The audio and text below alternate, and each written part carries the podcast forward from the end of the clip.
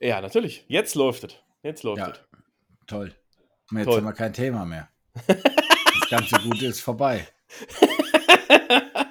Ja. Soll ich mein spooky Augending wieder einschalten? Nee, der Dennis kann jetzt erstmal ne, der Dennis kann jetzt erstmal kurz eine Sekunde ruhig sein, dann kann der Dennis seine Ansage machen und dann kannst du dein komisches spooky Ding wieder anmachen. Okay. Wir sind auch schon mittendrin. Die Frage ist, wie schneide ich es hinterher? Ab jetzt.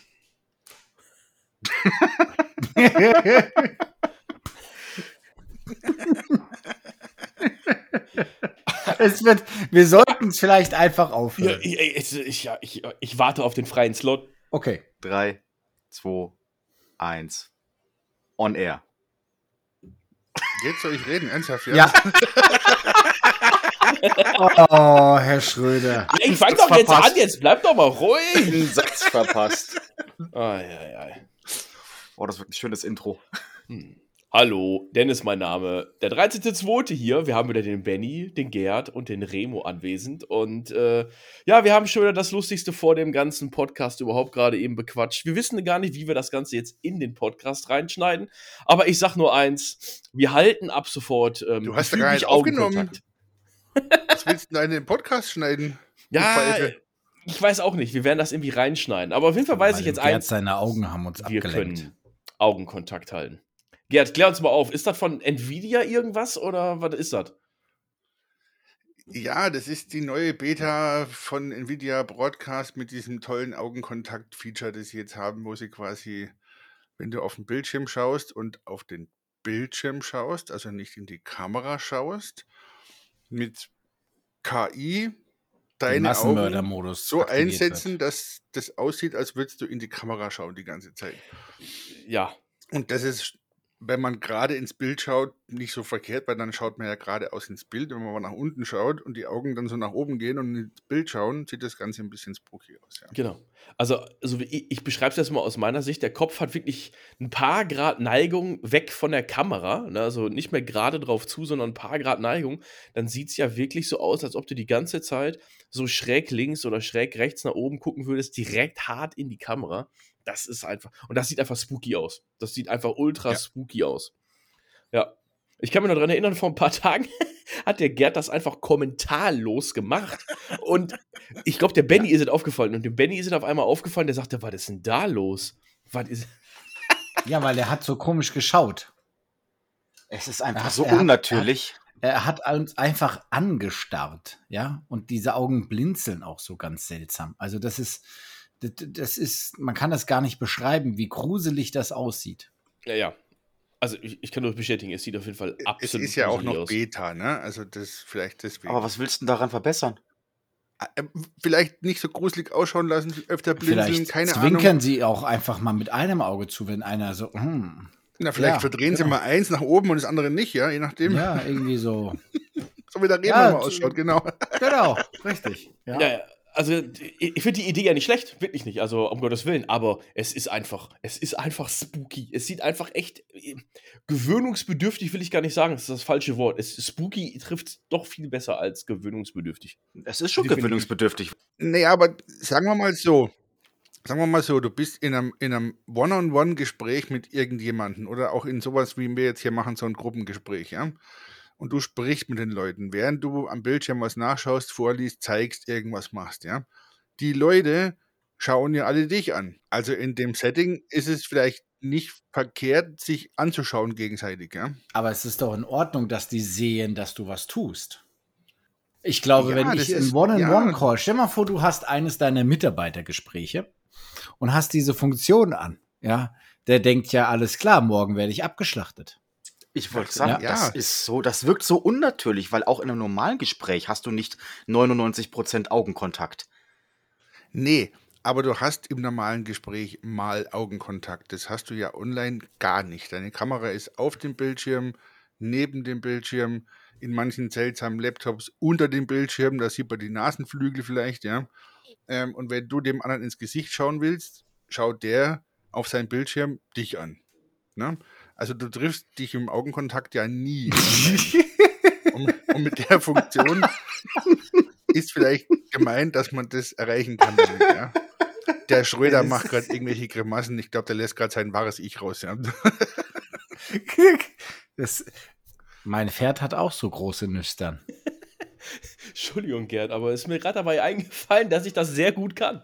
Ja, ja, ja, ja. Du, das kannst du wirklich gut. Also, irgendwas musst du ja auch können, ja. Ja, ja, irgendwas muss ich Also auch ich können. finde, ich finde tatsächlich in der heutigen Zeit mit, mit Videokonferenz weiß doch jeder, dass ich natürlich nicht in die Kamera schaue, sondern im optimalsten Falle unten auf dem Monitor, um denjenigen anzuschauen und doch nicht in die Kamera. Also ich finde das, wenn ich, wenn ich dich jetzt die ganze Zeit so anschaue, ja, Nein, das ist aber doch mal spooky. Augenkontakt halten ist nicht verkehrt. Ich meine, wir haben ja zu Zeiten der Corona-Pandemie, als das losging damals und das ganze Homeoffice-Gedöns losgegangen ist, da gab es tatsächlich Schulungen, ne? also für so Online-Videokonferenzen. Da wurde gesagt, positionier dich so, dass man deinen Kopf sehen kann, dass du nicht irgendwie unten am Tisch hockst da und der Ja. Kopf nicht da ist und schau ab und an mal in die Kamera, wenn du sprichst, ja, weil das kommt persönlich herüber. Jetzt, Ne? aber jetzt hast du es doch gerade selber gesagt, Gerd. Schau ab und an mal in die Kamera, das kommt persönlicher rüber. Aber jetzt hast du ja hier eine 100-prozentiges Augenkontakt. 100. Wir hatten vorhin darüber gesprochen, ob was daran verbessert werden kann. Ne? Es Ja. ist heute noch eine Beta. Es gibt die Funktion, sie funktioniert, sie übertreibt halt ein bisschen. Aber ganz grundsätzlich mal wird den Leuten beigebracht, in Videokonferenzen, während sie sprechen, mal in den Bildschirm zu schauen. Ich meine, das kann ja diese Grafikkarte auch erkennen. Die macht ja auch den ganzen Umgebungsgeräusche, Filterscheiß mit dem Nvidia Ja. Broadcast. Die weiß ja, wenn ich dann spreche, wenn sie dann die Funktion aktiviert und mich in die Kamera schauen lässt, ist das Ganze natürlich. Wenn sie das nicht tut, während ich spreche, irgendwann vielleicht, wenn das aus dem Beta mal raus ist, dann könnte man drüber reden, dass es Sinn macht, ja. Ja, das stimmt. Ja, das stimmt wohl. Ja. Seltsam. Was machst du da, Benny? Du, irgendwie, du änderst deinen Hintergrund in der, im Discord von weich, weicher auf, auf, auf Insel im Hintergrund. Okay, das wird schon, ist auch schon wieder spooky. Da- Das ist ja diese Standard, diese normale Standard-Discord-Funktion. Sag mal, kann die eigentlich auch, kann die eigentlich auch aus mir irgendwie einen anderen Menschen machen, vielleicht? Vielleicht einfach zehn Jahre jünger oder so. Und vielleicht, ich muss nicht mehr zum Friseur gehen, wäre vielleicht auch nicht schlecht, ne? Das mit dem Friseur kriegen wir hin, machen wir schnell das Bügeleisen heiß. Also mit, mit Deepfake geht sowas bestimmt, ne? aber mit deinem Geiz wohl eher nicht. Ja, aber wenn wir da schon sind, auch das ist im Endeffekt ja so ein bisschen künstliche Intelligenz. Ne? Ich glaube, wir haben letzte Mal schon drüber gesprochen, über das ganze Thema Chat-GPT. Und es taucht ja immer mehr auf. Ne? Mehr YouTube-Videos, mehr Blogbeiträge, noch mehr Text. Und ich lese immer wieder, was die Leute echt teilweise versuchen und was die Leute teilweise machen. Und da hatte ein anderer YouTuber, hatte das Ganze ausprobiert. Schreib mir mal ein 30-seitiges Buch, ein 30-seitiges Buch, wo zwar nur auf jeder Seite ähm, zwei Sätze oder drei Sätze draufstehen.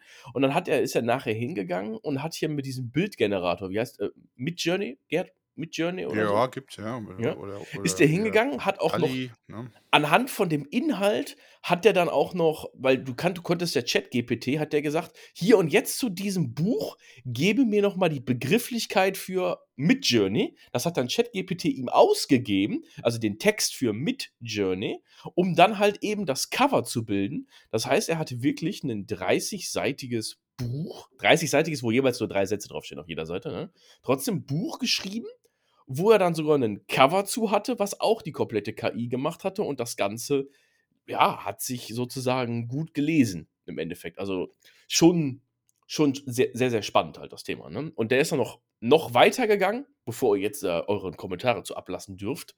Der ist noch weitergegangen und hat sich noch viel weitere KI-Modelle angeguckt. Und da waren dann solche Sachen wie, auch da war alles viel mit Bild und dann hat das, hat das, hat der Bot oder die KI irgendwelche Begrifflichkeiten gelernt und hat dann daraus Comic-Karikaturen nachher gem auch gemalt. Also die Richtung ist dieselbe wie beim Midjourney, ne? dass der anhand von Input halt eben äh, Karika Karikaturen malt, aber das war auch schon nicht schlecht. Die Frage ist immer, wo ist dann irgendwann der Einsatzzweck? Kommen irgendwann unsere Games komplett aus einer KI raus oder wie läuft das? Meine Glaskugel ist mir leider runtergefallen. Äh, Ich ja, sage mal, die Grafikdesigner werden mit Sicherheit ein einfacheres Leben haben, weil sie wohl eine ganze Menge Assets zukünftig mit KI generieren können. Ja? Vielleicht nicht unbedingt Gesichter, Menschen, lebensecht oder sonst irgendwas. Aber diesen ganzen Kram wie, keine Ahnung, eine ne Wand oder eine Straße oder einen Pflasterstein oder irgend so Scheiß, ja, das kannst du dir wahrscheinlich in Zukunft ganz easy peasy von so einer KI generieren lassen und hast einfach nachher ein Asset. Habe ich sogar schon Videos zu gesehen, wo Leute hergehen und sagen, okay, ich mal halt grob irgendwas mit Paint oder mit meinem Malprogramm meiner Wahl. Ja, hau das Ganze hinterher in, in den Generator rein, in, äh, mit Journey oder was auch immer und sage, okay, ich brauche das Ganze jetzt als geteilt, also als mit Tiling, mit, dass es äh, aneinander passt. Ähm, ich hätte gern halt noch irgendwie die und die Elemente mit dazu. Und ähm, also da geht schon viel, wenn man das ordentlich einsetzt, kann man da das äh, als effektives Werkzeug betrachten. Hm. Ja, absolut. Die Frage ist halt eben, inwiefern wird das jetzt halt eben, ja, uns, uns selber weiter unser Leben bestimmen, wo wird es halt eben jetzt weiter integriert. Jetzt kommt es in Bing. Ich habe mich mal zumindest mal hinzu angemeldet, ob ich da jetzt die Freigabe zu kriege in den nächsten paar Tagen, bin ich mal gespannt. Ähm, und wie sehr sich das Ganze halt eben integrieren lässt oder wie, wie sehr das dann nachher unseren Alltag mitbestimmt im Unterbewusstsein. Ich bin gespannt. Ich glaube, das passiert eh irgendwann so gut, dass wir das gar nicht mehr mitbekommen. Also eine reine Es geht ja schon so weit, dass sich Webseitenbetreiber Sorgen machen darum, ob sie zukünftig überhaupt noch Besucher auf ihren Seiten haben, außer Bots, die da alles Mögliche abgasen und dann, wenn du eine Frage stellst in der Suchmaschine, dir darüber einen Aufsatz abliefern und du bist im Prinzip schon zufrieden. Ja, Ja, das stimmt wohl. Ich glaube, wir stehen da noch ganz am Anfang, was die Entwicklung angeht. Das ist äh, wahrscheinlich ein ähnlicher Meilenstein wie damals die Einführung, Erfindung des Smartphones und des mobilen Internets immer und dabei zu haben.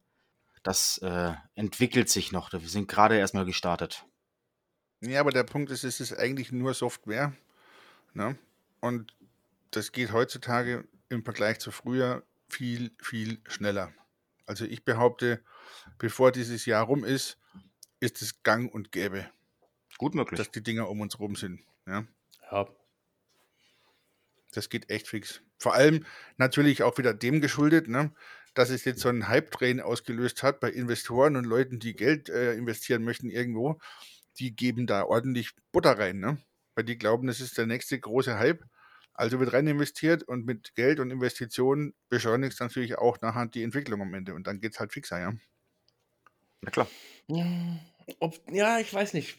Ich weiß nicht, ob das der nächste große Hype ist. Ich sag mal, wir leben in diesem Zeitalter der künstlichen Intelligenz jetzt schon mehrere Jahre, wo es vernünftige Software, vernünftige Hardware gibt, die dieses ganze Thema aufrollen konnten. Hardware hatten wir. Es gab, die waren zwar schweineteuer, sind auch jetzt noch schweineteuer, kennst du selber, aber die Frage ist, inwiefern, also jetzt gerade ist das sowieso nur eine große Rolle. Einfach nur eine große Welle, die uns über drüber schwappt. Ja, weil es gerade halt redet- public geworden ist. Ne? Es ist halt Genau, gerade mal es, genau. frisch.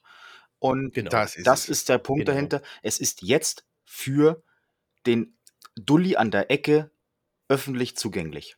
Es ist nicht Richtig. mehr hinter irgendeiner Genau. Universität oder hinter irgendeinem Forschungseinrichtung oder irgendeiner Firma versteckt, sondern Genau. es kann jetzt Karl-Heinz abends, wenn er nach der Eulen fertig ist, sich am Computer setzen und kann mit der KI rumspielen.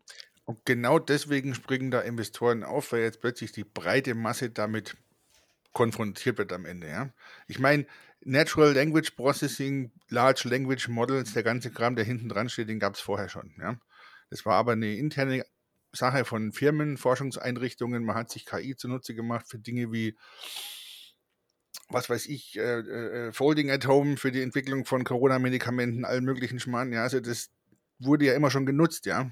Aber in der Form der breiten Öffentlichkeit zugänglich gemacht, sodass die da eine Frage stellen können und eine Antwort kriegen. Oder einen Text schreiben können und ein Bild kriegen und plötzlich animiert werden, auch damit sich zu beschäftigen, ja, als Anwender. Und damit natürlich Usage, generieren und damit das Augenmerk lenken auf weitere Entwicklung und Forschung und weitere öffentlich zugängliche ähm, Plattformen, die das eben können, ja. Bing zum Beispiel. Schau dir doch mal bloß äh, Bendy seit, seit Tochter an, äh, mit, mit der komischen App am Handy, was, wo du mal erzählt hattest bezüglich äh, Bilder machen und äh, mit Fotos rumspielen, wo auch irgendwie die KI im Hintergrund mit drin hängt. Ne? Da bist du halt sofort mit den Kindern zugange. Ja, Lum, Lumino, wie, wie hieß die App? Lu? Ich- ich nicht. Ich weiß es nicht mehr. Ich müsste Ja, jetzt ja. tatsächlich fragen. Die war mal für 10 Minuten so ein Hype, wo alle ihre Profilbilder gemacht haben, damit dann Ja, so ja, ja. Ah, ja, stimmt. Ja, ja, ja, ja, Ja, ja. Lumina oder so ähnlich. Ja. AI. Nein, nein, nein. Lumina AI. Lumina AI ist, Ist ein Fotoprogramm, ja, ich weiß. ein, das habe ich ja selber hier drauf. Lumina Ja, ja. AI ist, ist für Fotobearbeitung.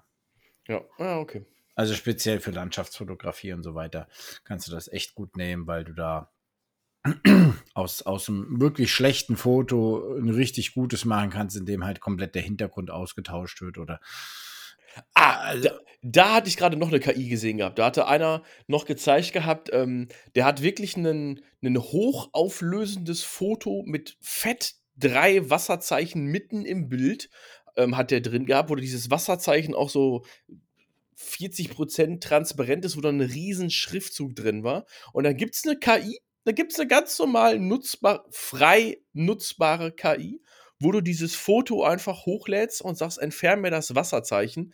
Und der ist mit der Lupe an die Pixel gegangen. Du hast an diesem hochauflösenden Foto nichts erkannt, dass da irgendwie ein Wasserzeichen drin war in dem Foto. Es ist ja auch schon so, dass die sagen, es gibt ja diese verpixelten Schriften, wenn sie versuchen, irgendwas zu verbergen. Ne? Und Ja. wenn sie irgendwie im, im Fernsehen oder so mal ein Blatt Papier verpixeln, so ein bisschen, Ja. das ist keine Hilfe mehr. Das macht Ja, das wird im zurückgerechnet, kann zurückgerechnet werden, ne? Den Text wieder raus, ja genau. Da musst du schon richtig schwarze Striche drüber machen, damit es nicht mehr sichtbar Also ist. gibt es den klassischen Zensurbalken bald wieder.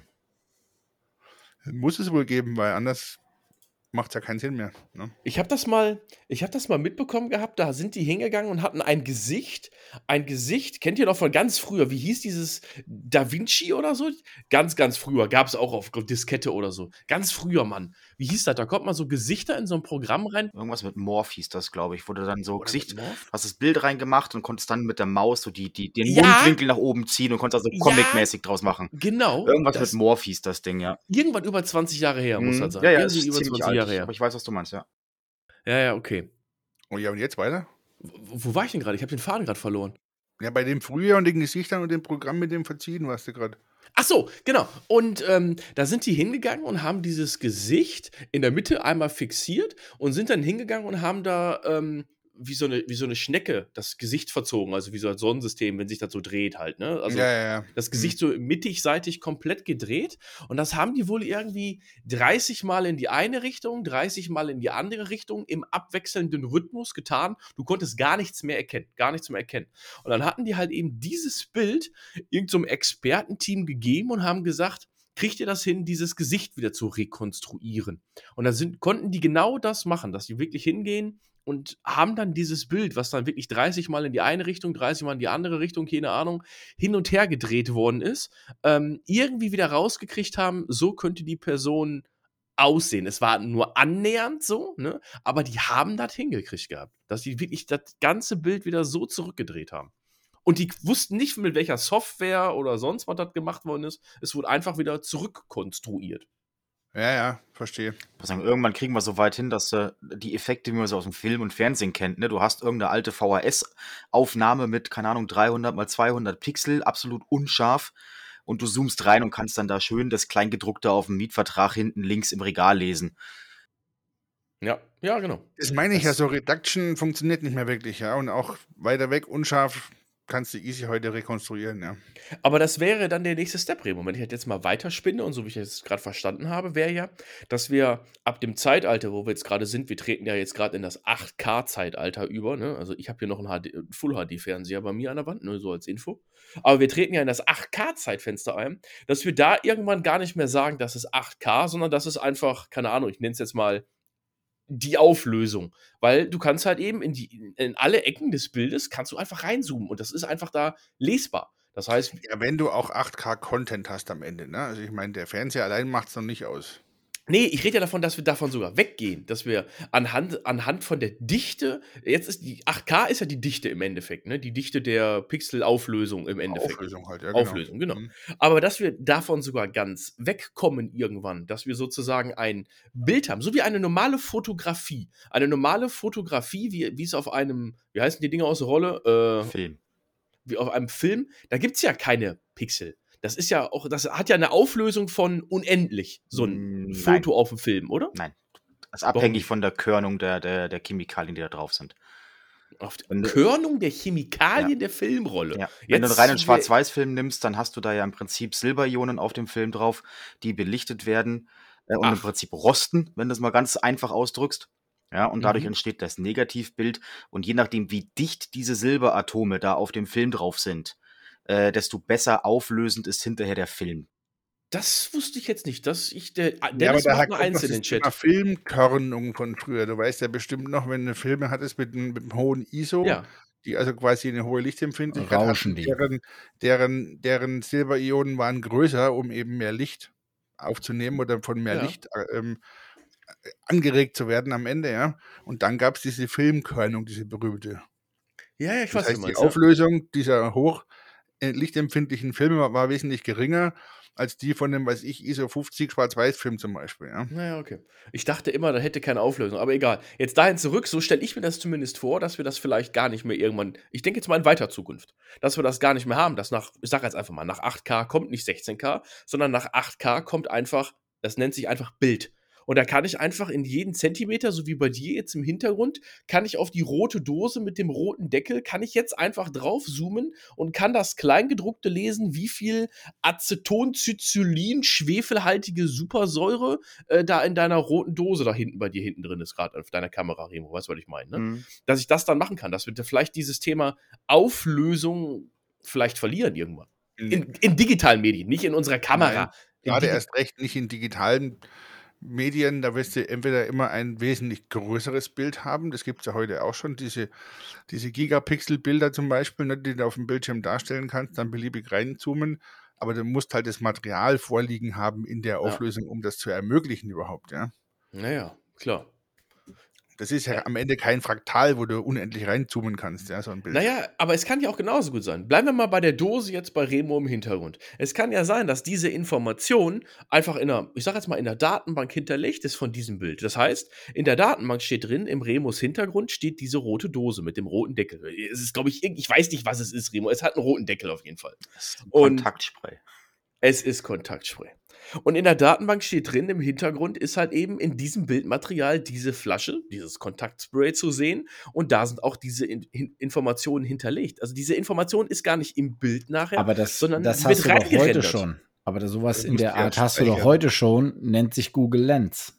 Wo du einfach irgendwo mit deiner Kamera drauf gehst und es sagt dir zum Beispiel, was das für eine Pflanze ist. Ja, aber ich bin jetzt gerade der andere Weg rum, sondern dass dem Bild gesagt wird, in diesem Bild ist irgendetwas drin zu sein. Der holt sich die Infos extern und ergänzt sie dann Genau. automatisch ins Bild rein, wenn ich reinzoome und sagt, okay, das ist jetzt die Nigrin äh, Kontaktspraydose, äh, Ja. die schaut so und so aus, also muss das Ding jetzt da reingerendert werden. Zum Beispiel. Dann bist du am Ende bei sowas wie ein Foto-SVG oder irgendwie sowas, ein be beschriebenes Bild. Mhm. Ja, genau. Ganz genau. Das habe ich sowieso bis heute nicht verstanden, wie so ein SVG funktioniert. Keine Nur Ahnung. Mathematik. Vektorgrafiken, ne? Ja, keine Ahnung. Ich weiß Punkte, nur. Linien, Winkel, Du speicherst nur die, die Linien, ne? nur die mathematischen Kurven, die Punkte verbinden. Ja, und dann irgendwie, genau, du speicherst die Punkte, die werden miteinander verbunden. Informationen wie Füllen oder so wird irgendwie hinterher ge- äh, dahinter gelegt. Die Frage ist, Eine wie sieht das denn? Kann ich denn ein Bild, so wie wir jetzt gerade hier sitzen, so ein Bild, kann ich das als SVG speichern? Nein. Ja, naja, das ist sehr, sehr, sehr, sehr aufwendig am Ende. Weil was macht denn zum Beispiel eine Grafikkarte? Ne? Also jetzt mal Grafikkarte klassisch, bevor es so Dinge wie Raytracing gab, die arbeiten nach dem, nach dem Rasterization-Prinzip, die machen im Prinzip nichts anderes, als alle Inhalte des Bildes ver- versuchen darzustellen durch Polygone, also meistens Dreiecke, ne? die maximal klein werden und maximal viel werden, um einen einigermaßen formschönen, ähm, flüssigen Übergang hinzubekommen überall. Ne? Und dann projiziert man das Bild auf eine Fläche und sagt, die Schnittmenge der Fläche ist nachher das Bild, das ihr anzeigen möchtet. Das liegt nachher im Grafikspeicher. Ne? Also du kannst das schon tun. Wenn du heute darüber nachdenkst, dass du mit einer aktuellen Grafikkarte durchaus in 4 oder 8K spielen kannst, zocken kannst, dann wird auch im Endeffekt genau das gemacht und dann sind sie auch in der Lage, die Millionen an Pixeln, die da entstehen, zu berechnen. Ne? Ja. Die Leistungsfähigkeit ist schon da. Ja? Und wenn du dir jetzt aktuelle Spiele anschaust heutzutage, sehen die beinahe fotorealistisch aus. Die werden ja auch produziert mit, mit äh, Motion Capture von, von realen Schauspielern zum Teil, ja. Also das ist nicht mal weit weg, dass man solche Bilder auch generieren kann am Ende. Aber Deepfakes gibt es Ja, auch schon, ne? Und, ja, und das absolut. Thema, das Thema Stable Diffusion und andere Mechanismen zum Bilder generieren aus Rauschen heraus äh, durch Approximation ist ja auch schon weit fortgeschritten. Ne? Siehe Stable Diffusion zum Beispiel. Ja, ja, ja, na klar. Na klar. Die Frage ist, wir unterhalten uns jetzt ja schon über, weite Zeit, ne? Da weißt was kommt. Aktuell ist es ja immer nur so, wie wir verdoppeln uns, so wie in einer Grafikeinheit, so wie vielleicht in der Netzwerkeinheit. Ähm, wir verdoppeln uns überall, aber wo geht es halt eben irgendwann hin? Was ist vielleicht das große Ziel irgendwann mal? Ne? Da, da bin ich selber so ein bisschen gespannt, weil aktuell sieht es ja immer nur so aus, dass wir uns einfach immer nur verbessern mit größer, weiter, schneller und es ist gerade alles total geradlinig, aber Ja, jetzt wird es philosophisch am Ende. Ja. Ne? Meine, es wird immer alles besser werden. Ne? Schau dir an, wie haben sich Smartphones entwickelt. Ne?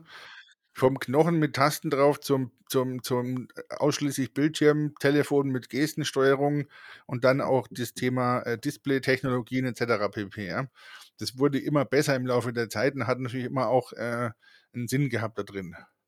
Möchtest du, dass ich jetzt im Podcast beschreibe, dass du mit deinen löcherigen Socken mit dem T hier ins Bild hältst? Gerade, ja, ist das die Absicht dabei? Ich, ich brauche auf jeden Fall neue Socken. Ich muss momentan nur am Socken wegschmeißen. Ne? Das ist echt ganz, ganz schlimm. Du, ich, ich gebe dir einen guten Tipp, Dennis. Ja. Der hilft dabei. Ja. Zehennägel schneiden. Guck doch mal, wo der Loch. Ich zeig dir das nochmal. Nein! genau wollte ich es jetzt nicht wissen. Wir wollen das nicht sehen. Nimm den Fuß runter. Weg damit. Das mit Das den liegt vielleicht an einfach herausstehenden Schrauben an deinen Türleisten. Das war nur im Dachboden. Das war Ja, im Dachboden. da halt kaputt gemacht. Ja, das kann, das kann vielleicht sein. Ja, das kann vielleicht sein. Hast du auch zufälligerweise so das Thema, immer wenn ich ein Loch im Socken habe, habe ich einen blutigen Zeh oder so? Nee, ganz im Gegenteil. Ganz im Gegenteil. Ich habe. Ich habe einfach immer überall, ich trage nur Socken in der Bude. Ich laufe eigentlich ganz wenig mit Latschen oder so in der Bude rum. Und ich laufe immer auf den Socken und ja, keine Ahnung. Ich laufe mir die immer so an dem, nicht hinten an der, an der Hacke, Ferse oder so, sondern vorne an den Fußballen, sagt man das? Sagt man Fußballen? Ja. Vorder, Vorderfuß. Sagen wir Vorderfuß. Fußball. Laufe ich mir die, ja, laufe ich mir die immer durch. Und die werden immer so dünn und irgendwann ist halt eben Feierabend. Das ist einfach, ja, keine Ahnung. Ja, bist du eine Ballerina oder was? Nee, Ballerina, das sind einfache, ganz normale schwarze Socken. Na, wenn du immer auf den Zehen rumtippelst und die kaputt gehen und der Rest nicht? Ich weiß es nicht. Ich weiß es nicht, wie ich das nur hinkriege, dass die vorne kaputt gehen. Woll, wolltest du noch mal sehen? Nee. Nee, okay. Ich stelle mir gerade vor, wie du den ganzen Tag in deinem Tüllröckchen durch die Bude äh, wälzt, ne? Ja, ja, ja. Aber ich will, mal, ich will mal vielleicht noch ein anderes Thema aufnehmen. Wir waren ja gerade schon so ein bisschen in Zukunft und ich glaube, wir machen auch IT. Habe ich mal gehört zumindest. Und äh, auch ich beschäftige mich ja mit so ein paar Themen, die irgendwas mit IP und nennen wir es mal Internetprotokoll zu tun haben. Habt ihr schon mal gehört, ne? Jetzt fragen wir den Remo mal. Wir haben gibt zwei Versionen von dem Internetprotokoll. Sag, nenn mir doch mal, nenn mir doch mal zwei. Na, die V4 und die V6. Nicht schlecht, ich bin hier begeistert. Ey. Das ist, das hat auf jeden Fall Applaus verdient. Eieiei. Setzt sich alles nicht durch. Ich steige da erst wieder ein, wenn es bei V18, ja. Ah. Ja, und genau da. Auto mit äh, will ich V8 ja- war auch schon besser. Ja, genau. Und genau da will ich ansetzen, Gerd. Das ist halt seit vielen Jahren und ich glaube, mein, meines Wissens nach, ich beschäftige mich gefühlt so jeden Tag mit diesem komischen Internetprotokoll irgendwie. Ähm, man merkt schon, dass IPv6 immer weiter hineinwächst, ne? Wie so ein Zehennagel, wo wir ja gerade herkommen aus dem Thema, ne? Kommst du her, ja, wir nicht. Ja, okay, komm ich her. Okay, alles klar. Der Benny ist schon geflüchtet, schau. Die Frage ist, wie, und wo enden wir irgendwann mal? Ich stelle jetzt mal eine steile These auf und dann gucken wir mal, wie ihr einfach oh, darauf oh, einfach oh. mal reagiert. Pass mal auf, pass mal auf, ganz Ja. kurz vorher. Ich möchte Ja. ja, was einwerfen vorher, ja? Ja, ja, ja. Stell dir vor, stell dir vor, so in, ach, was weiß ich, vor 100.000 Jahren vielleicht, ne? Stehst du mit deinem Lendenschurz, deinem Bart und deinem behaarten Rücken in, der, in, dem, in dem Loch im Berg in deiner Höhle und hast eine Keule in der Hand und dann Mhm. kommt der Nachbar zu Besuch, hat auch eine Keule in der Hand und einen Ja. Lendenschurz an und ihr begrüßt euch und, so, ne? und, fallt euch in die Arme und haut euch mit einem mit einem gefangenen Fisch auf den Kopf oder irgend so einen Scheiß, ja. Und dann hockt ihr in deiner Bude und dann macht der Nachbar in deiner Bude Feuer an. Ja. weil der hat es nämlich zufälligerweise gefunden, gelernt, entwickelt, vielleicht irgendwo. Hat er Marco. Polo gekannt, keine Ahnung, der hat es ihm gezeigt, ich weiß es nicht, ja. Mhm. Mit einem Mal brennt das Feuer an deiner Bude. Ja. Und dann sitzt du da und denkst dir so in deinem kleinen Kopf, ne? und übersetzt heißt es dann so nach dem Motto, wo wird es enden? Werden wir eines Tages zu den Sternen fliegen? Okay. Knows? Ja?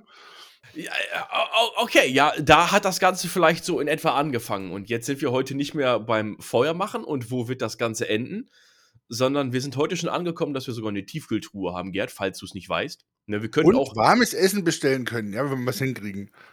und Pommes Spezial. genau. Ja, gut, wir können auch heute Schokoladenpizza bestellen. Aber kann mir einer von euch sagen, warum wir bei, bei dem Italiener um die Ecke noch keine Schokoladenpizza bestellen können, aber bei, bei Edeka die kaufen können? Na? Weil der Italiener noch sowas wie Geschmack hat. Ja. Wahrscheinlich ist es kein italienisches Gericht, ja. Natürlich nicht. Das ist halt Nutella, Nutella Pizza, genau. Aber da muss der gerade, da muss gerade der Gerd sagen, der immer noch nicht die Benjamin Blümchen-Torte ähm, probiert hat. Und der Gerd hätte sie probiert, könnte ich von hier aus ihm diese liefern lassen, was aber einfach momentan leider nicht möglich ist. Sonst hätte ich ihm die schon längst, schon längst zugeschickt. Über was auch immer Eismann, aber das geht nicht. Es, es, es funktioniert nicht, es geht nicht. Ich kann es nicht machen. Ich Ja. sag dir, was ich gemacht hätte. Ich hätte eine Voodoo-Puppe gebaut von dir, hätte der ins Gesicht geklatscht und gewartet, bis sie erstickt. Wir machen es einfach folgendermaßen, ne? Es gibt jemanden, der ja bald Geburtstag hat, der organisiert eine Benjamin Blümchentorte und der Gerd ist eingeladen auf ein Stück. Wer hat denn bald Geburtstag? Da würde ich ja mal gerne niemanden, der bald Geburtstag hat. Also, äh, doch, es gibt zwei, die bald Geburtstag haben. Ich glaube, der Remo und der Gerd haben bald Geburtstag. Ich hab's schon gehabt. Du hast Dann schon, ist ab, wann es hast, du, wann hast du denn gehabt? Hast du dieses Jahr schon gehabt? Ja, Der alte. Das, wann? Also, das ist ja eine Unfall. Deswegen war der Gerd zwei Tage weg. Das, Das ist es. das werden wir Der nachher war gar hier nicht der offstream klären. feiern. Das werden wir erstmal offstream nachher klären hier. Das werden wir hinkriegen. Darf ich jetzt wieder zurückgehen zu meinem, zu meinem Höhlenmenschenfeuer? Höhlenmenschen, ja. Ja, okay. Also jetzt gehen wir einfach mal ungefähr 1,6 Millionen Jahre weiter in die Zukunft von den Höhlenmenschen weiter weg, Gerd. Wir sind quasi am Tage heute. Zufälligerweise. Und ähm, ich hatte ja gerade schon angesetzt, dass wir uns ja heutzutage gefühlt immer mehr mit IPv6 auseinandersetzen müssen und IPv4.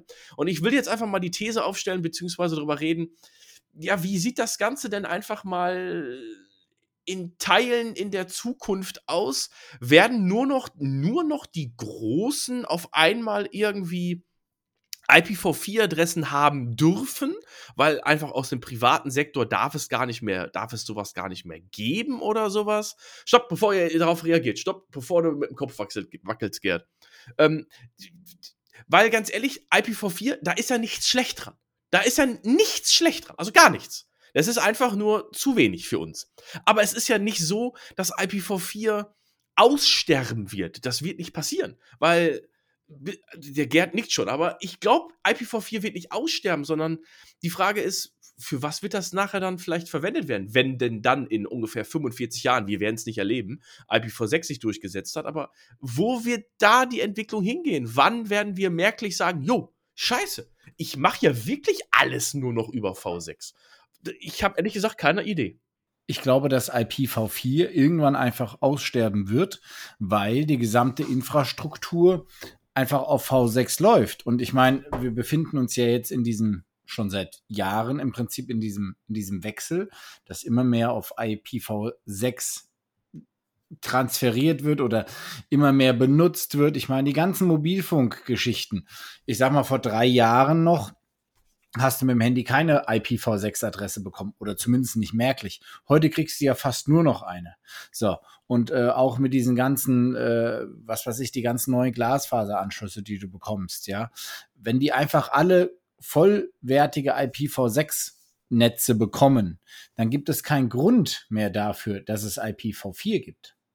Ja, und so wird es dann irgendwann einfach mal, wird es dann diesen Switch geben, dass dann oh, du hast noch IPv4, ja, dann müssen wir mal gucken, ob wir dir da irgendwie was bauen können. So wie wir es heute mit diesen DS-Lite-Anschlüssen tatsächlich ja machen müssen, damit die noch ins IPv4-Netz kommen oder wie auch immer.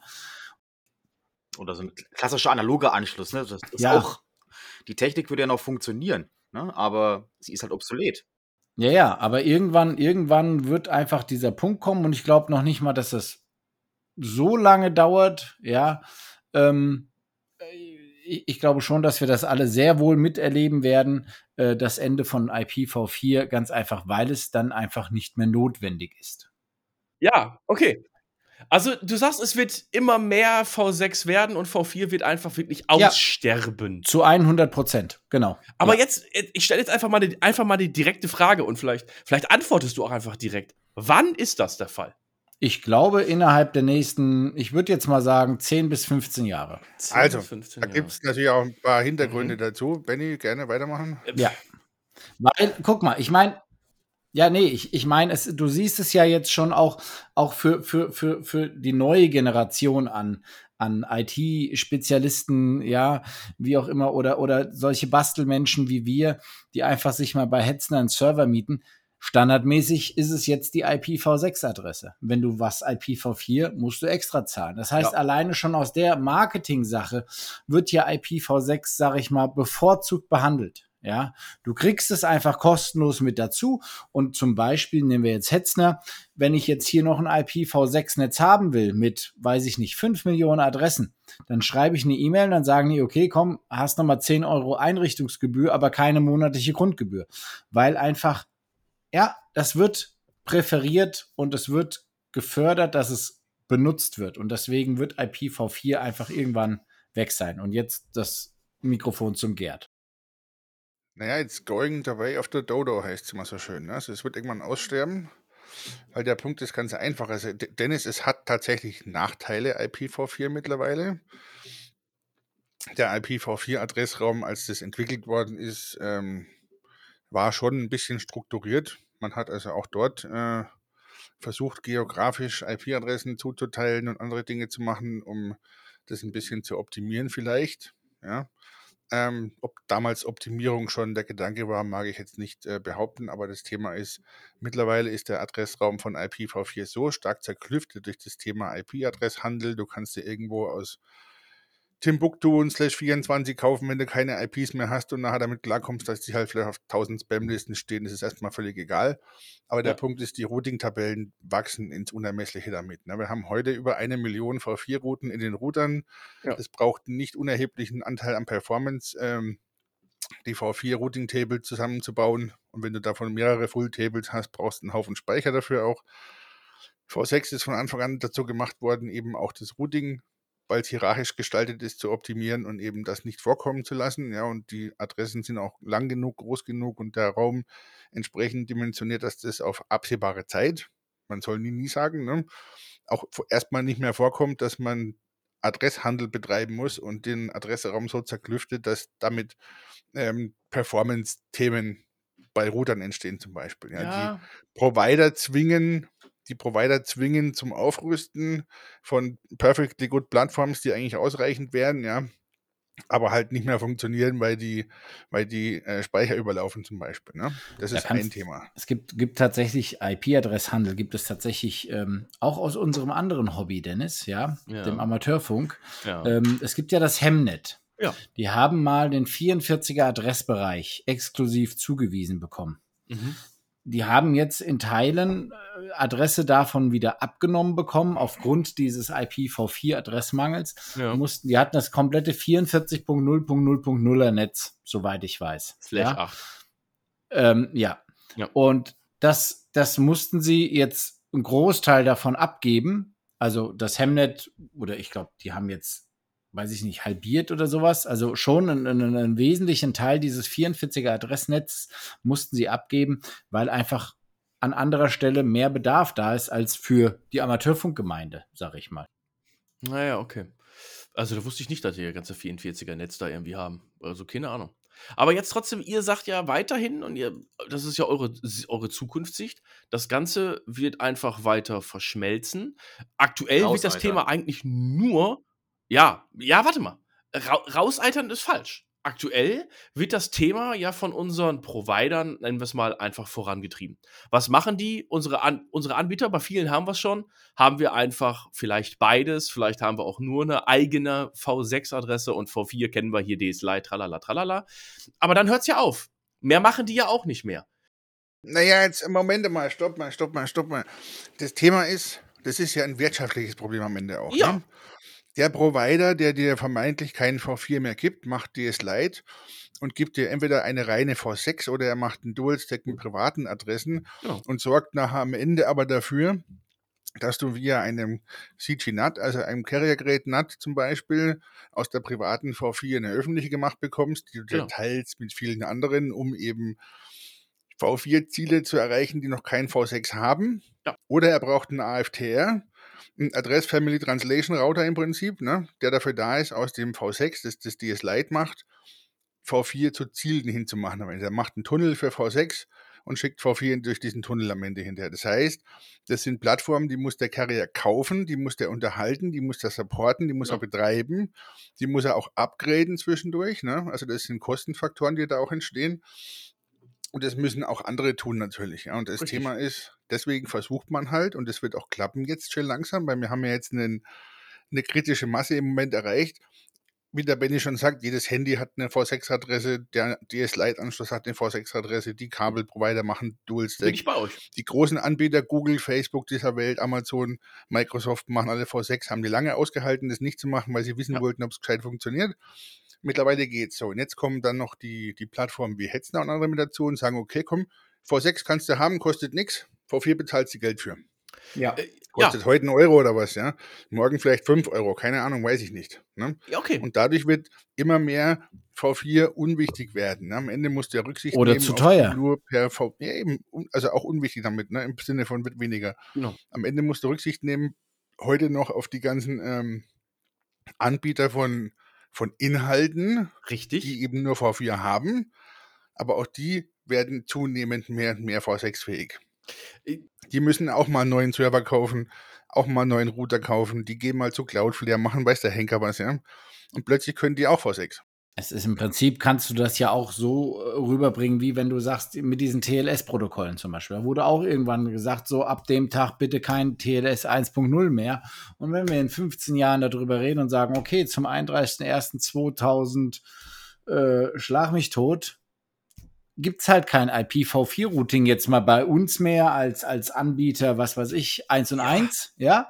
Dann Darauf ist das will ich Thema hinaus so ein durch. bisschen. Darauf will ich so ein bisschen hinaus. Weil das ist ja so der sogenannte, in Fachkreisen würde man jetzt sagen, Break-Even-Point. Das ist ja im Endeffekt irgendwann der Point, dass dann irgendwo in Teilen dieses komischen Internets wird sich eh nicht durchsetzen. Keine Ahnung. Das wird sich sowieso nicht. Also, Ja, es hat dieser komische Mensch Bill Gates, war das, glaube ich. Ja, das ist ein auch, unwichtiger ja. Mensch. Also. ja.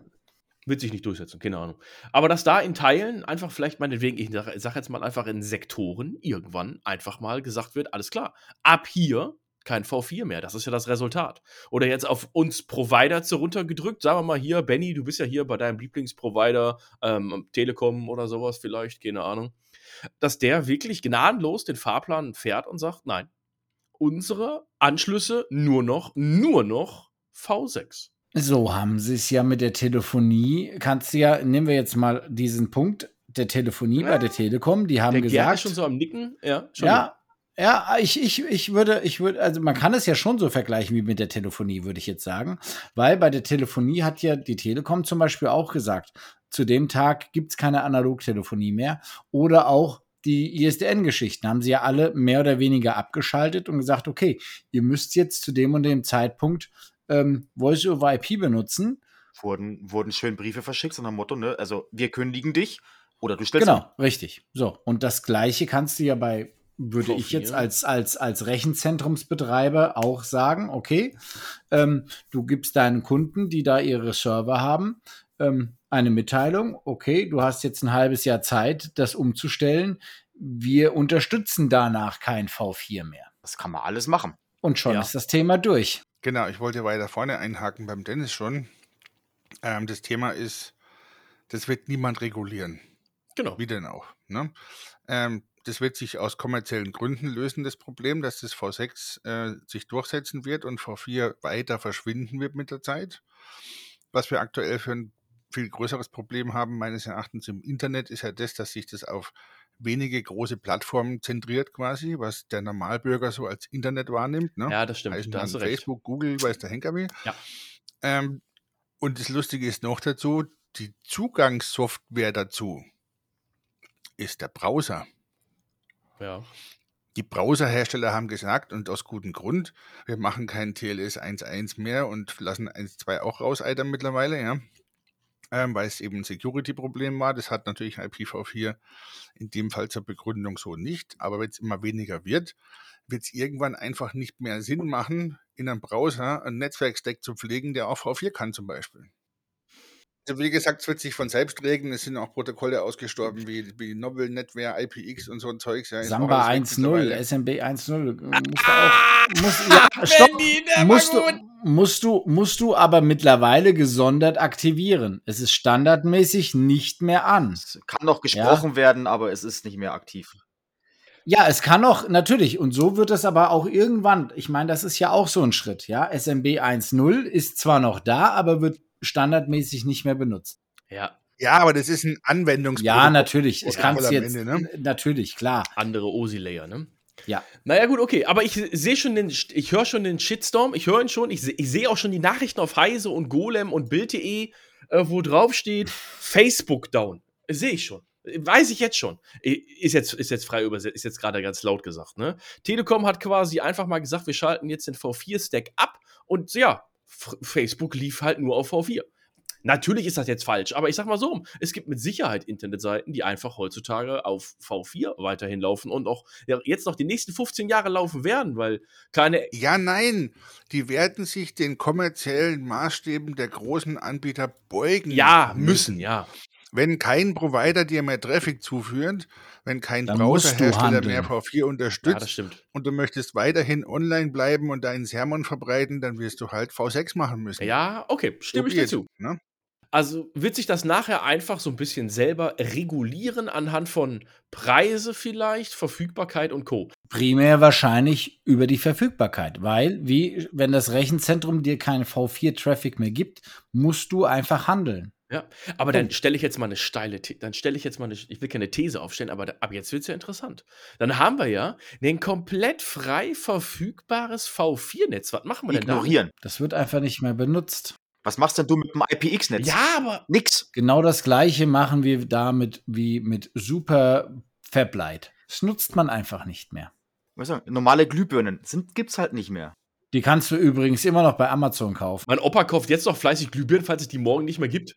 Kann man Ja, ja. wunderbar noch kaufen. Ja, das stimmt. Auch die 100 Watt Glühbirnen, das ist kein Problem. Also vielleicht wird sich dann in der Zukunft mal irgendwann sowas entwickeln wie ein, wie ein Retro-Internet-VPN, ne? in dem man dann auch Plattformen betreiben kann, auf die der Remo so steht. Weil mit deinem Windows XP-Rechner, ähm, Du meinst also, wie, wie heute Leute Genau. mit einem C64 noch irgendwelche Bulletin Boards ansteuern? das wird es auch immer geben, ja. Und die werden es am Leben halten irgendwie. Aber als Overlay-Netzwerk halt wie viele andere Dinge auch. Vielleicht gibt es das noch. Aber ich behaupte mal, es wird über kurz oder lang aussterben. Schlicht und einfach deswegen, weil es kommerziell für die Betreiber, für die Provider und auch für die Anbieter großer Plattformen oder auch Zugangssoftware wie Browserhersteller Ja. sich nicht mehr lohnt. Zu viel Aufwand irgendwann. Nicht heute, Ja. nicht morgen, aber in gut. absehbarer Zeit werden die das verschwinden lassen. Ja, klar. Ja, gut, klar, wie ich drauf komme, ist logisch. Irgendwie ne, über IPv64 immer wieder dieses leidige Thema, DS Lite und darauf, du fällst immer wieder über dieses Thema drüber und das ist, deswegen habe ich dieses Thema angesprochen. Wie wird sich dieses Thema halt irgendwann entwickeln?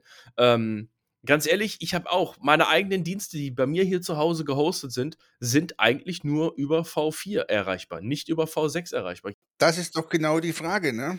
Also ich meine, wenn ich mir jetzt überlege, ich habe zu Hause meine Fritzbox. Ich habe zu Hause meine Nextcloud. Irgend sowas, ne? Der Remo.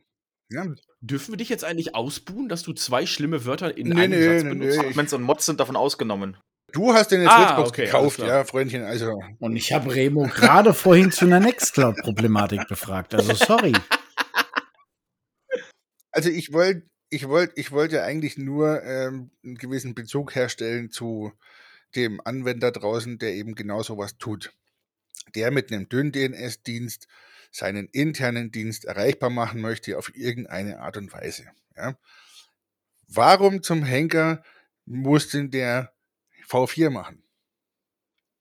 Muss er ja meistens schon gar nicht mehr, weil er sitzt ja nicht in Tuvalu irgendwo auf dem Felsen im Meer und hat nur V4, sondern er hat ja meistens da, wo er unterwegs ist, auf dem Handy, bei irgendeinem Kumpel, der auch einen DS-Lite-Anschluss hat oder sonst irgendwo, hat er ja V6-Connectivity heutzutage. Ich werde das jetzt erstmal validieren, Gerd. Ich schalte gerade mein WLAN mal kurz aus und werde jetzt mal auf besagte Internetseiten gehen und kontrollieren, was für eine IP-Adresse ich bekomme. Ich bin gespannt. Ich weiß es selber wirklich nicht. Es gab mal Zeiten, da wusste ich, da hatte ich auf meinem Handy, glaube ich, nur eine V4 mal. Jetzt gerade gucke ich aktiv rein. Ich habe beides. Ich vermute mal, es wird eine Dual-Stack-Adresse beim V4 sein, gehe ich mal stark von aus. Aber V6 habe ich ja ganz Ist normal überall V6. heutzutage, zumindest in Europa, meistens in Deutschland bei den großen Providern, verfügbar. Also die meisten Leute, die Ja. ein Problem damit haben, dass sie V6 haben bei im dünnen DNS-Dienst, haben einfach nur den, ich sag jetzt mal,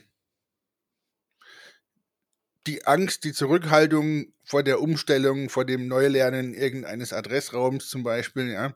V6 sieht halt komisch aus, mag man sich nicht merken, ist alles ein bisschen eigenartig, ne?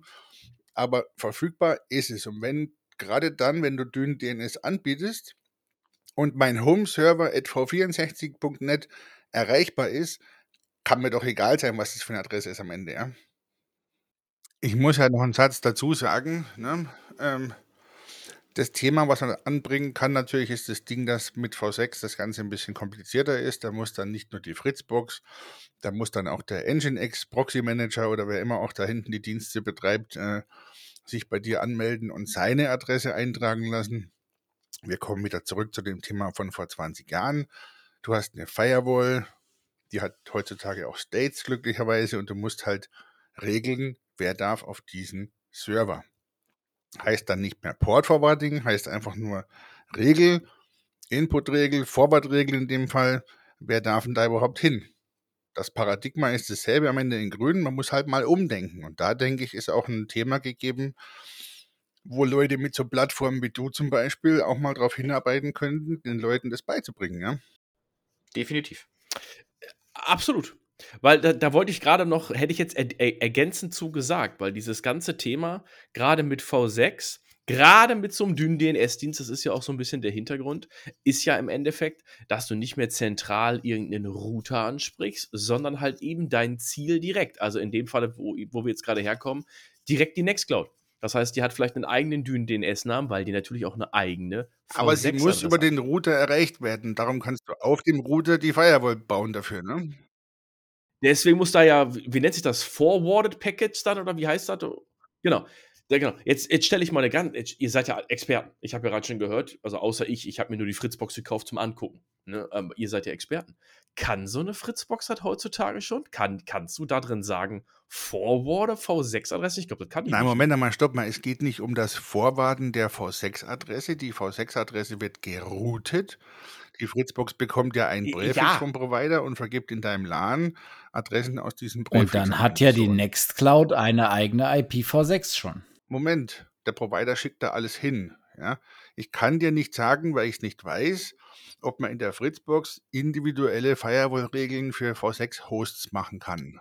Du musst eine Firewall-Regel nämlich machen, und zwar eine. Forward-Regel, weil der Traffic wird ja durch die Fritzbox durch vorgewortet, nämlich geroutet am Ende, ja.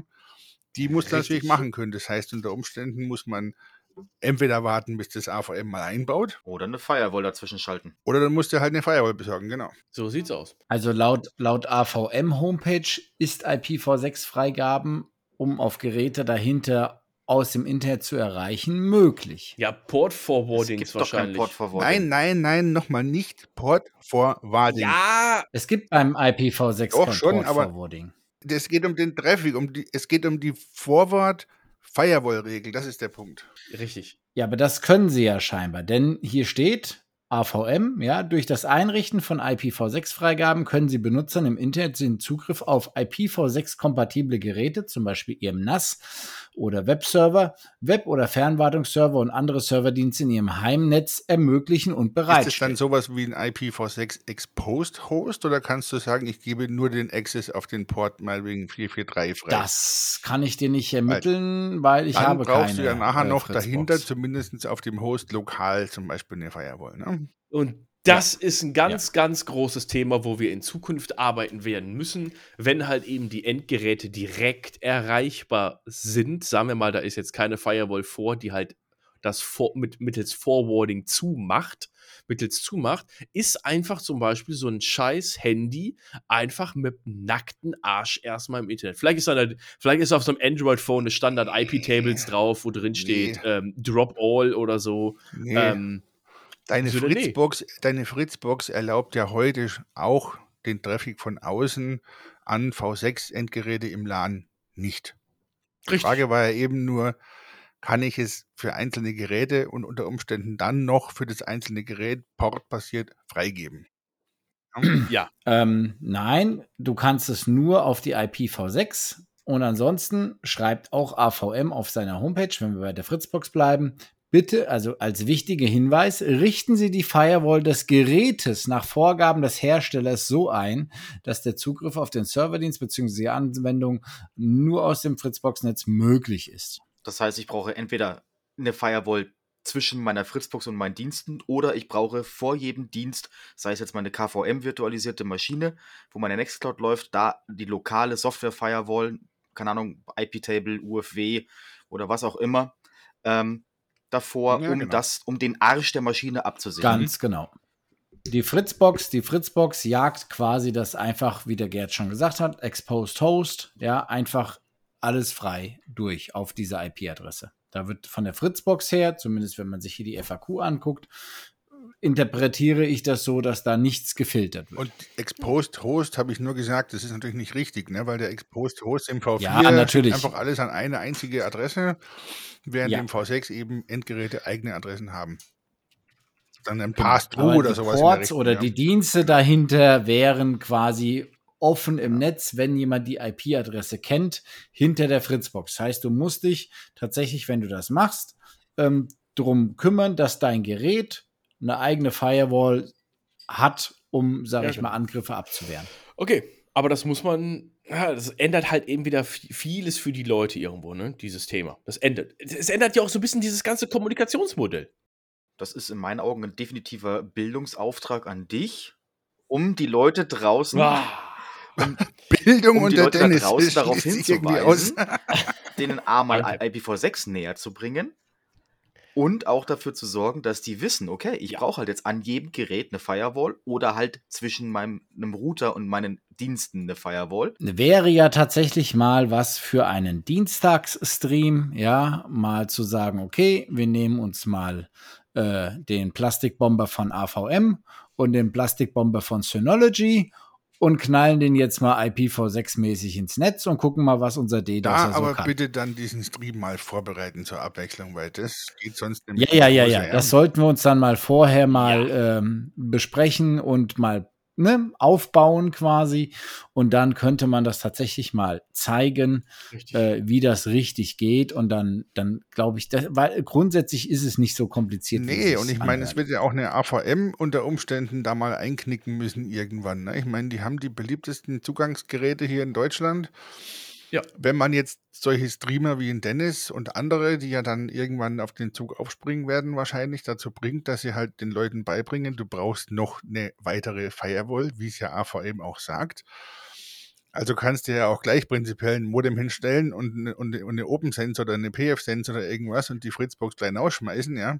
Dann werden die ziemlich bald die Notwendigkeit sehen, vielleicht auch in ihrer Fritzbox zumindest rudimentär die Funktion einzubauen. Die werden, die werden wahrscheinlich bei den, ne? in naher Zukunft bei den Fritzboxen irgendeine Art rudimentäre Firewall-Lösung mit integrieren. Ja, dann müssen sie aber tatsächlich, muss man auch hingehen und sagen, okay, die Fritzbox ist jetzt leistungsmäßig auch schon am Ende. Das heißt, da muss auch ein anderer Prozessor rein. Das heißt, es muss ein komplett neues Gerät erstmal her von denen. Ich glaube nicht, dass du sowas mit der aktuellen Hardware-Generation von AVM. Nicht auf die aktuelle Hardware gezogen, Äh, sondern auf nahe Zukunft. Keine lass- Ahnung, das übernächste Produkt zum Beispiel, was auf den Markt kommt, keine Ahnung, ne? 2025. Ja, ja. Das ist halt Ja. dann nicht nur DSL-Modem, Router, Ja. WLAN, sondern halt auch Firewall. IPv6 Lass uns Firewall. Bloß genau. nicht auf der Hardware von so einer Fritzbox rumtanzen, weil wenn ich überlege, was für eine olle, ich sag jetzt ex einfach mal CPU, in so einer Fritzbox drin ist, versus was ich preis-leistungstechnisch über AliExpress für Intel Celerons oder sonst was bekomme, Ja, ja, deswegen meinte ich das ja. versus was in einer Fritzbox drin ist. Das ist, und für den Preis natürlich. Ich weiß, bei AVM bezahlst du die, zu 100% eigentlich die Software und die Universallösung einfach, ne? weil es einfach die. Und den ICE-Bahnhof in Montabaur. Ja, das auch noch. Das Ding kann ja aber auch keine 100 Grad heiß werden, ne?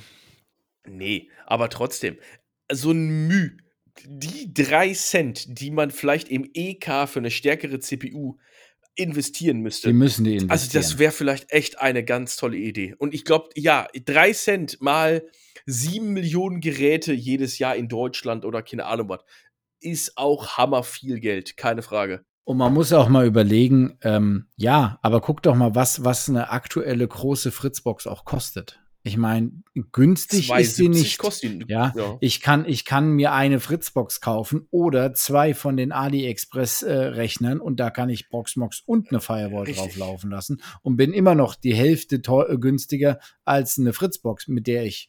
Doch, warte mal, ich habe mal so ein Video gesehen. Das kam letztes Jahr im April raus. Da kann man auch eine Nextcloud installieren auf der Fritzbox. Aber dann hört es auch schon Ja, auf. ja. Ja, nein, aber ich sag nur, die ist halt einfach für das, was sie kann, relativ teuer. Von daher glaube ich, dass äh, bei 1 und 1 bzw. AVM sollte eine stärkere CPU definitiv noch irgendwo in der Marge mit Ja. drin sein. Weil sonst wird das nichts mit der IPv6 Das, das Firewall. tut ja so, wie es tut momentan. Ne? Wenn da solche Absolut. Funktionen rein müssen irgendwann mal, dann werden sie was machen müssen. Die Frage ist natürlich nur, wie viel der großen Masse der Fritzbox-Kunden denn überhaupt so ein Zeugs veranstalten. Ja, ich meine, es wird immer mehr.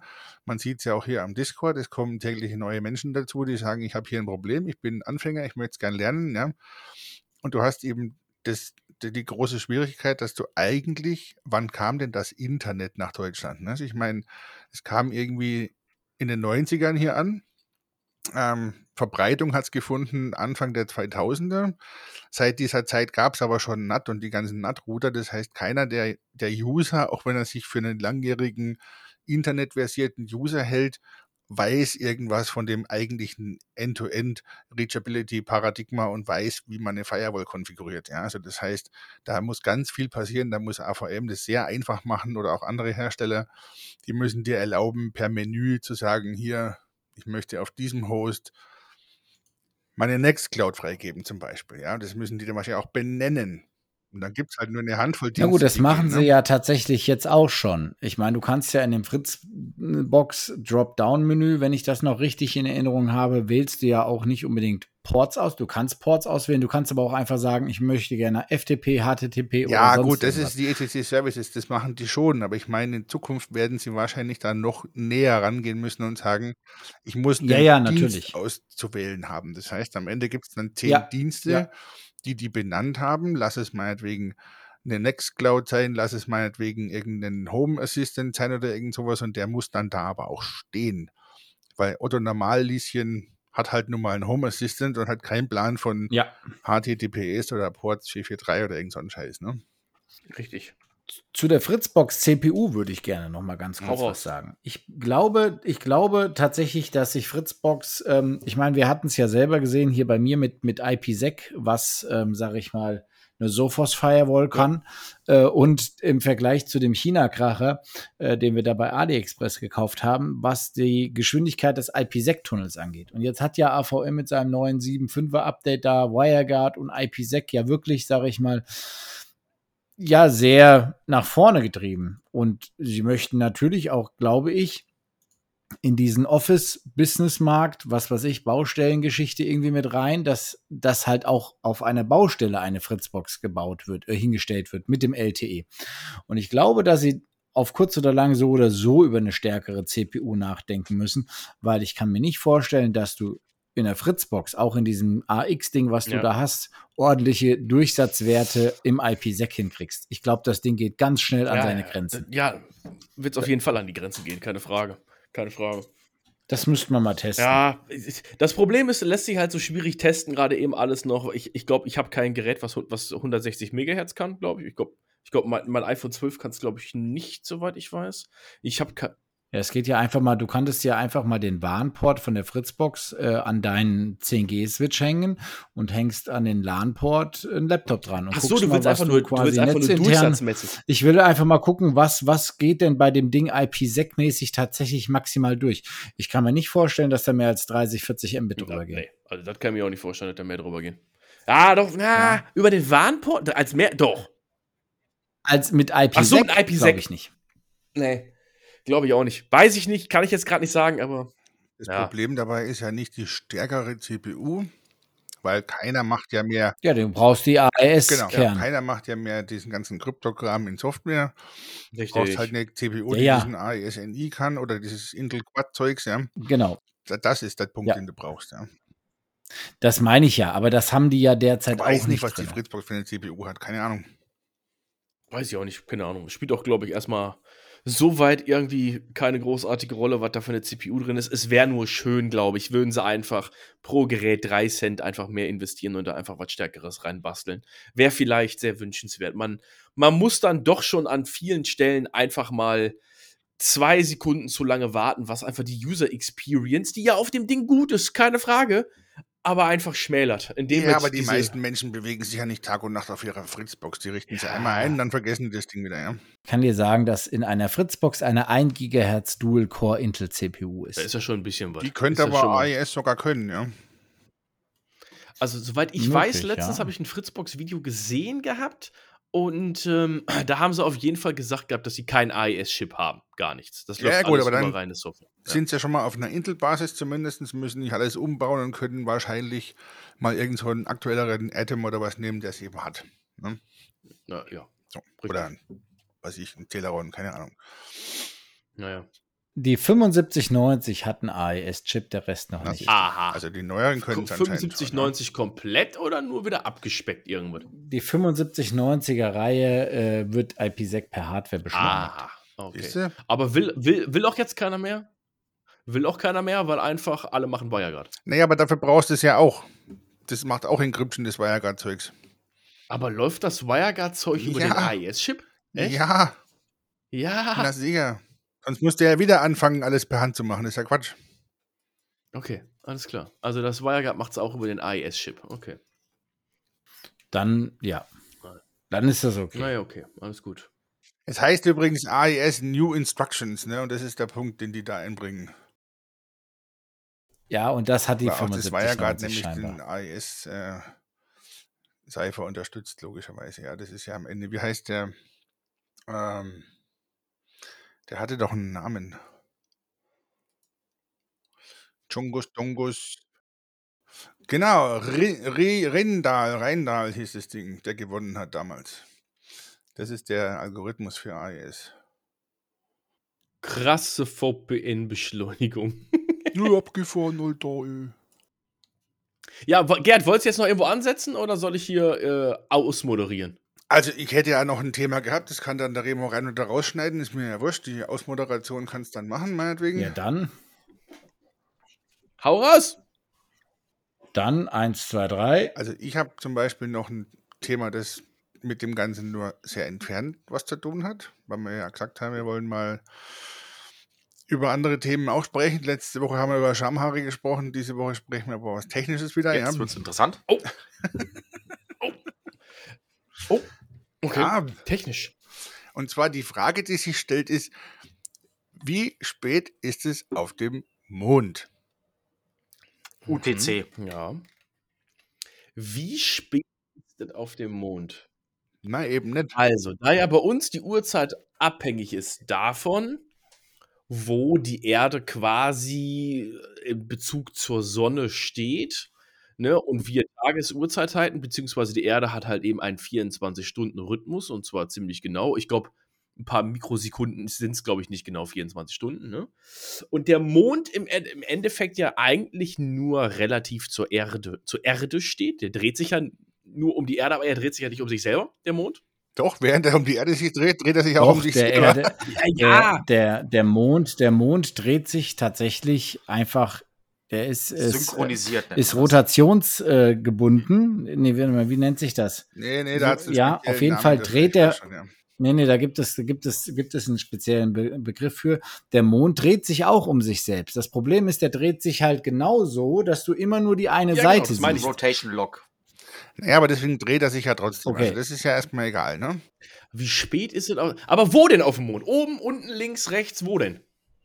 Also, ich kläre das mal eben kurz auf. Ne? Warum sage ich das? Habe ich irgendwann die Tage mal bei Google hier in diesem Discover-Feed da vom Chrome gesehen. Ein Artikel aus spektrum.de. Das Thema ist Ja. die zukünftige Mondsiedlungen und Missionen werden sich nach einer gemeinsamen Mondzeit richten müssen. Ihre Ja. Beziehung zur Weltzeit könnte kompliziert werden. Ja. Der Hintergrund ist nämlich eigentlich der, ich scroll hier gerade ein bisschen rum, ich habe es nämlich nicht auswendig gelernt am Ende, ja. Naja, wenn, ist ja kein Problem. Ich kann es ja erklären, wenn die feste Klozeiten haben. Wenn die wissen wollen, wann Astronaut A kacken geht und Astronautin B muss halt eben auch gerade scheißen. Dann müssen die halt eben auf irgendeinen Plan draufstehen haben, alles klar. Von 17 bis 18 Uhr dürfen halt eben nur die weiblichen Frauen scheißen gehen. Ne? Also, brauchen die. ja. jede Mondmission, Gibt's auch, gibt's auch männliche Frauen? dürfen die auf den Mond? dürfen die auf den Mond? Jede Mondmission verwendet ihre eigene Zeitskala, die durch das jeweilige Team auf der Erde mit der koordinierten Weltzeit verknüpft wird, dem Standard, nach dem die Uhren auf der Erde gestellt werden. Diese Methode ist jedoch Also relativ ungenau und die Raumfahrzeuge, die den Mond erforschen, synchronisieren die Zeit nicht untereinander. Dieses Vorgehen funktioniert, solange nur einige wenige unabhängige Missionen auf dem Mond unterwegs sind, aber es wird zum Problem, wenn mehrere Raumfahrzeuge zusammenarbeiten. Zudem wollen die Raumfahrtagenturen ihre Missionen künftig auch mit Hilfe von Satellit- Satellitennavigation verfolgen, die auf präzise Zeitsignale angewiesen ist. Das heißt, sie wollen ein GPS bauen auf dem Mond am Ende. Ne? Hm. Jetzt ist der Mond aber, ich kürze das Ganze mal ein bisschen ab, weil dieser Artikel ist ziemlich lang gewesen. ja. Der Punkt ist, der Mond ist leichter als die Erde, deswegen gehen die Uhren da langsamer. Ja, Mhm. das ist ja Gravitationsthema, nee, schneller gehen sie dort. Das ist ja Gravitationsthema, relativistische Effekte kommen da plötzlich äh, zum Tragen am Ende, ja. Ähm, die ESA und die NASA gemeinsam wollen ein, sie nennen es auch, globales Satellit- Satellitennavigationssystem GNSS für den Mond schaffen. Ne? Ähm, bislang haben sie ihre Standorte mit Hilfe von Funksignalen bestimmt, die zu festgelegten Zeiten an große Antennen auf der Erde gesendet wurden. Also diese drei Antennen von dem, von dem Deep Space Network halt, ne, von der NASA am Ende. Aber bei Dutzenden geplanten Missionen reichen die Ressourcen einfach nicht aus, um alle abzudecken, sagt Joel Parker, ein Ingenieur, der im Goddard Center an der Mondnavigation arbeitet. Ne? Mhm. Das heißt, ja. die haben jetzt echt momentan das Problem, dass sie für zukünftige Basen da oben und so ein Krams anfangen wollen, eine Mondzeit zu etablieren, die auch um ein paar Mikrosekunden anders läuft als die Erdzeit am Ende hinterher.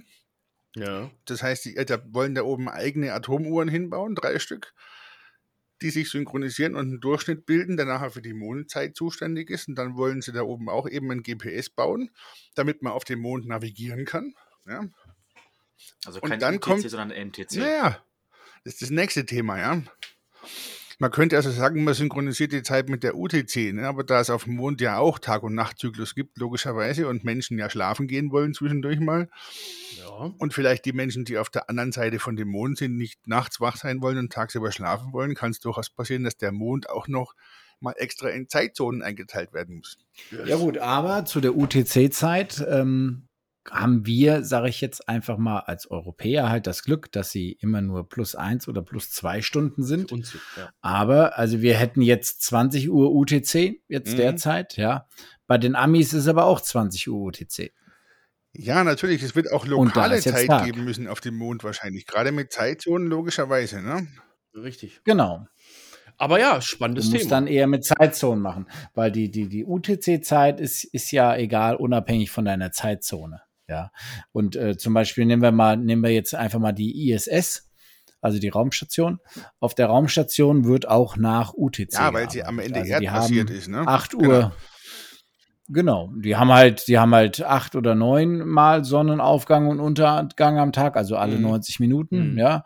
Ähm, aber grundsätzlich arbeiten die dort alle nach UTC. Ja, das heißt, um 8 Uhr UTC ist Arbeitsbeginn und um 16 Uhr ist Feierabend. bescheuert? Acht Stunden arbeiten die? Die arbeiten, glaube ich, acht oder zehn Stunden, ja. Die haben einen acht Stunden Arbeitstag, Dann, ja. dann geht es ja noch weiter. Ne? Für die Festlegung eines Mondstandards, mit dem alle Uhren verglichen werden, müssen mindestens drei Hauptuhren installiert werden. Diese müssen im natürlichen Rhythmus des Mondes ticken und ihre Ergebnisse werden von einem Algorithmus kombiniert, um eine genauere virtuelle Uhr zu erzeugen. Was dann geschieht, hängt von den Entscheidungen der Metrologie-Experten ab. Nicht Meteorologie, sondern Metrologie. Das sind die Typen, die sich um so Zeitgedanken machen. Ja. Die Metronome. Die Urmenschen. Sie könnten, Sie könnten beschließen, die Mondzeit auf der koordinierten Weltzeit UTC zu gründen. In diesem Fall würde die virtuelle Mondzeit regelmäßig mit der irdischen UTC-Zeit synchronisiert werden. Zwischen den Synchronisationen würden die Hauptuhren auf dem Mond die Zeit bis zur nächsten Synchronisation anzeigen. Dies Hm. hat den Vorteil, dass es für die Nutzer auf der Erde einfach ist. Ja? Die Alternative ist, die virtuelle Mondzeit als unabhängige, kontinuierliche Zeit des Mondes zu verwenden, um ihre Beziehung zur koordinierten Weltzeit im Blick zu behalten. Auf diese Weise würden die Uhren auf dem Mond auch dann noch miteinander übereinstimmen, wenn die Verbindung zur Erde unterbrochen wird, sagt Gramling. Wenn der Mond mal flöten geht vielleicht oder was, keine Ahnung. Ich dachte, der kommt näher. Ich glaube, der geht nicht weiter weg, soweit ich weiß. Und ne? weiterhin eine Ich sichere Navigation und Kommunikation ermöglichen. Die Einführung einer unabhängigen Zeit ist zudem ein Modell, das auch auf weiter entfernten Planeten wie dem Mars funktioniert. Die Übertragung der UTC wäre dort komplizierter als auf dem Mond. Ja? Ja, stimmt. Jetzt ist das, Das Thema ist natürlich auch noch, in dem Szenario können die Tage auf dem Mond sogar anders definiert werden als die auf der Erde, da die Zeit von Sonnenmittag bis Sonnenmittag im Durchschnitt 29,5 Erdtage beträgt. Der Mond dreht sich ja im Monat einmal um die Erde rum. Der Ja. braucht also viel länger für eine Umdrehung als die Erde am Ende. Ja? So. Hm, Ja. Erdtage werden für Astronauten immer von Bedeutung sein, da der Mensch Schlaf im 24-Stunden-Rhythmus braucht. Auf die Definition müssen sich die Metrologie-Experten jedoch noch einigen. Ne? Also da geht es weiter natürlich am Ende hinterher noch ein bisschen. Die sprechen dann dafür, dass die ESA und die NASA eben bis 2030 auf dem Mond so ein Navigationssystem installieren wollen und bis dahin müssen sie sich eben auch einig werden über die Zeit. Ja? Weil Und- da dann Geld kostet. Momentan treffen sie sich alle gemeinsam in Holland irgendwo, um das zu Mhm. bequatschen, wie sie das machen wollen zukünftig. Und quatschen dr drüber, wie man die Uhr einstellt auf dem Mond. Na gut, okay.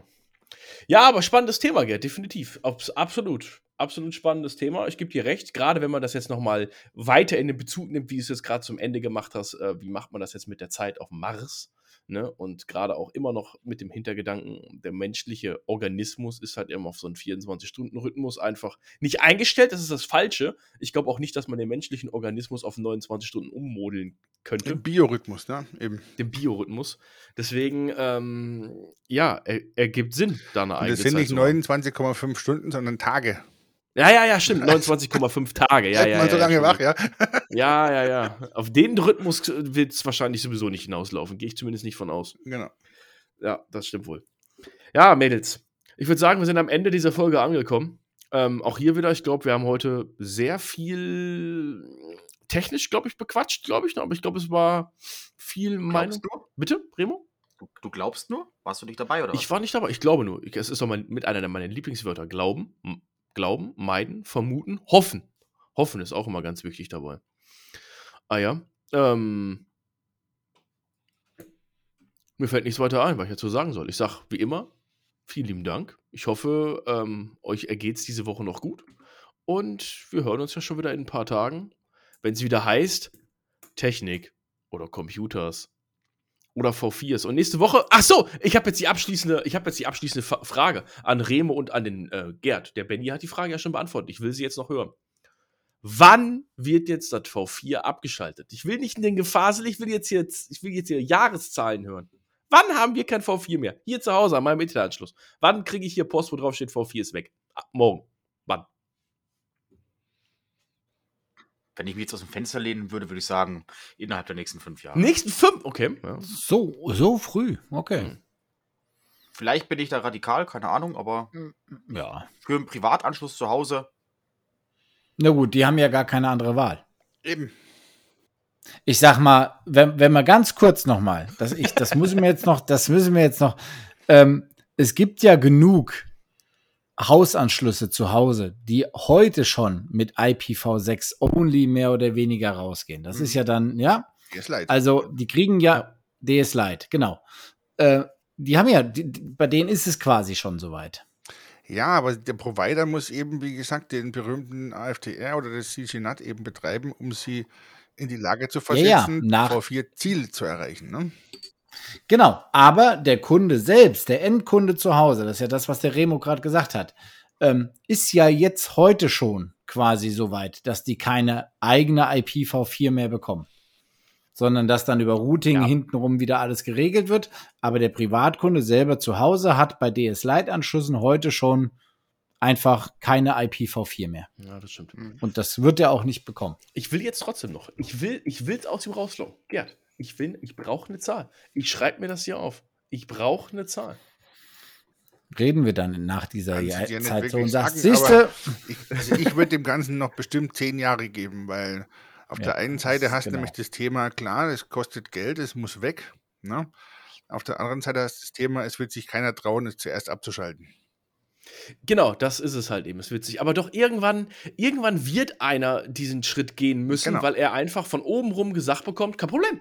Du kannst deine V4-Adressen für deine Kunden behalten, kostet dich jetzt allerdings 27,3 Millionen Euro Mhm. für nächstes Jahr. Und Genau. dann wird dann doch ganz schnell so eine 1 und 1 oder eine O2 oder eine Vodafone oder eine Telekom, wie sie nicht alle heißen, wenn dann sagen, oh fuck, äh, wo, wo ist die Abteilung? Äh, wir müssen mal eben kurz einen Brief aufsetzen, wo drin Mhm. steht V4 übermorgen weg. So wird's dann. Aber es ist doch schon Vodafone bzw. Unity Media, die ja genau das machen mit ihrem DS Lite Anschluss. Ja, aber die haben müssen und haben immer noch die, die, die, die Chance, eine V4-Kommunikation aufzubauen. Wir sind immer noch da, wo, wo der Punkt ist, wenn es für Anbieter von Inhalt sich nicht mehr lohnt, Inhalte auf V4 anzubieten, dann wird es Genau. aussterben und dann sparen auch die Provider den Aufwand ein, das zu betreiben und dann ist es zu Ende irgendwann. Und der Ja. Zeitpunkt, glaube ich, dauert noch ein bisschen länger. Weil bis, ist, bis, die, bis die Lehmhütte auf Haiti, bei der du jedes Jahr einen Sommerurlaub buchst oder meinetwegen, das umgestellt hat, dauert noch eine Zeit lang. Ganz genau. Naja, so, damit belassen wir jetzt aber auch. Jetzt nochmal an euch. Äh, vielen lieben Dank. Angenehme Restwoche und ähm, ja, wir hören uns schon wieder in den nächsten paar Tagen zusammen. Mal gucken, was wir aus der Folge machen. Danke euch. Tschüss. Ciao, ciao. Ja, ciao, ciao. bis Ciao, zum nächsten Mal.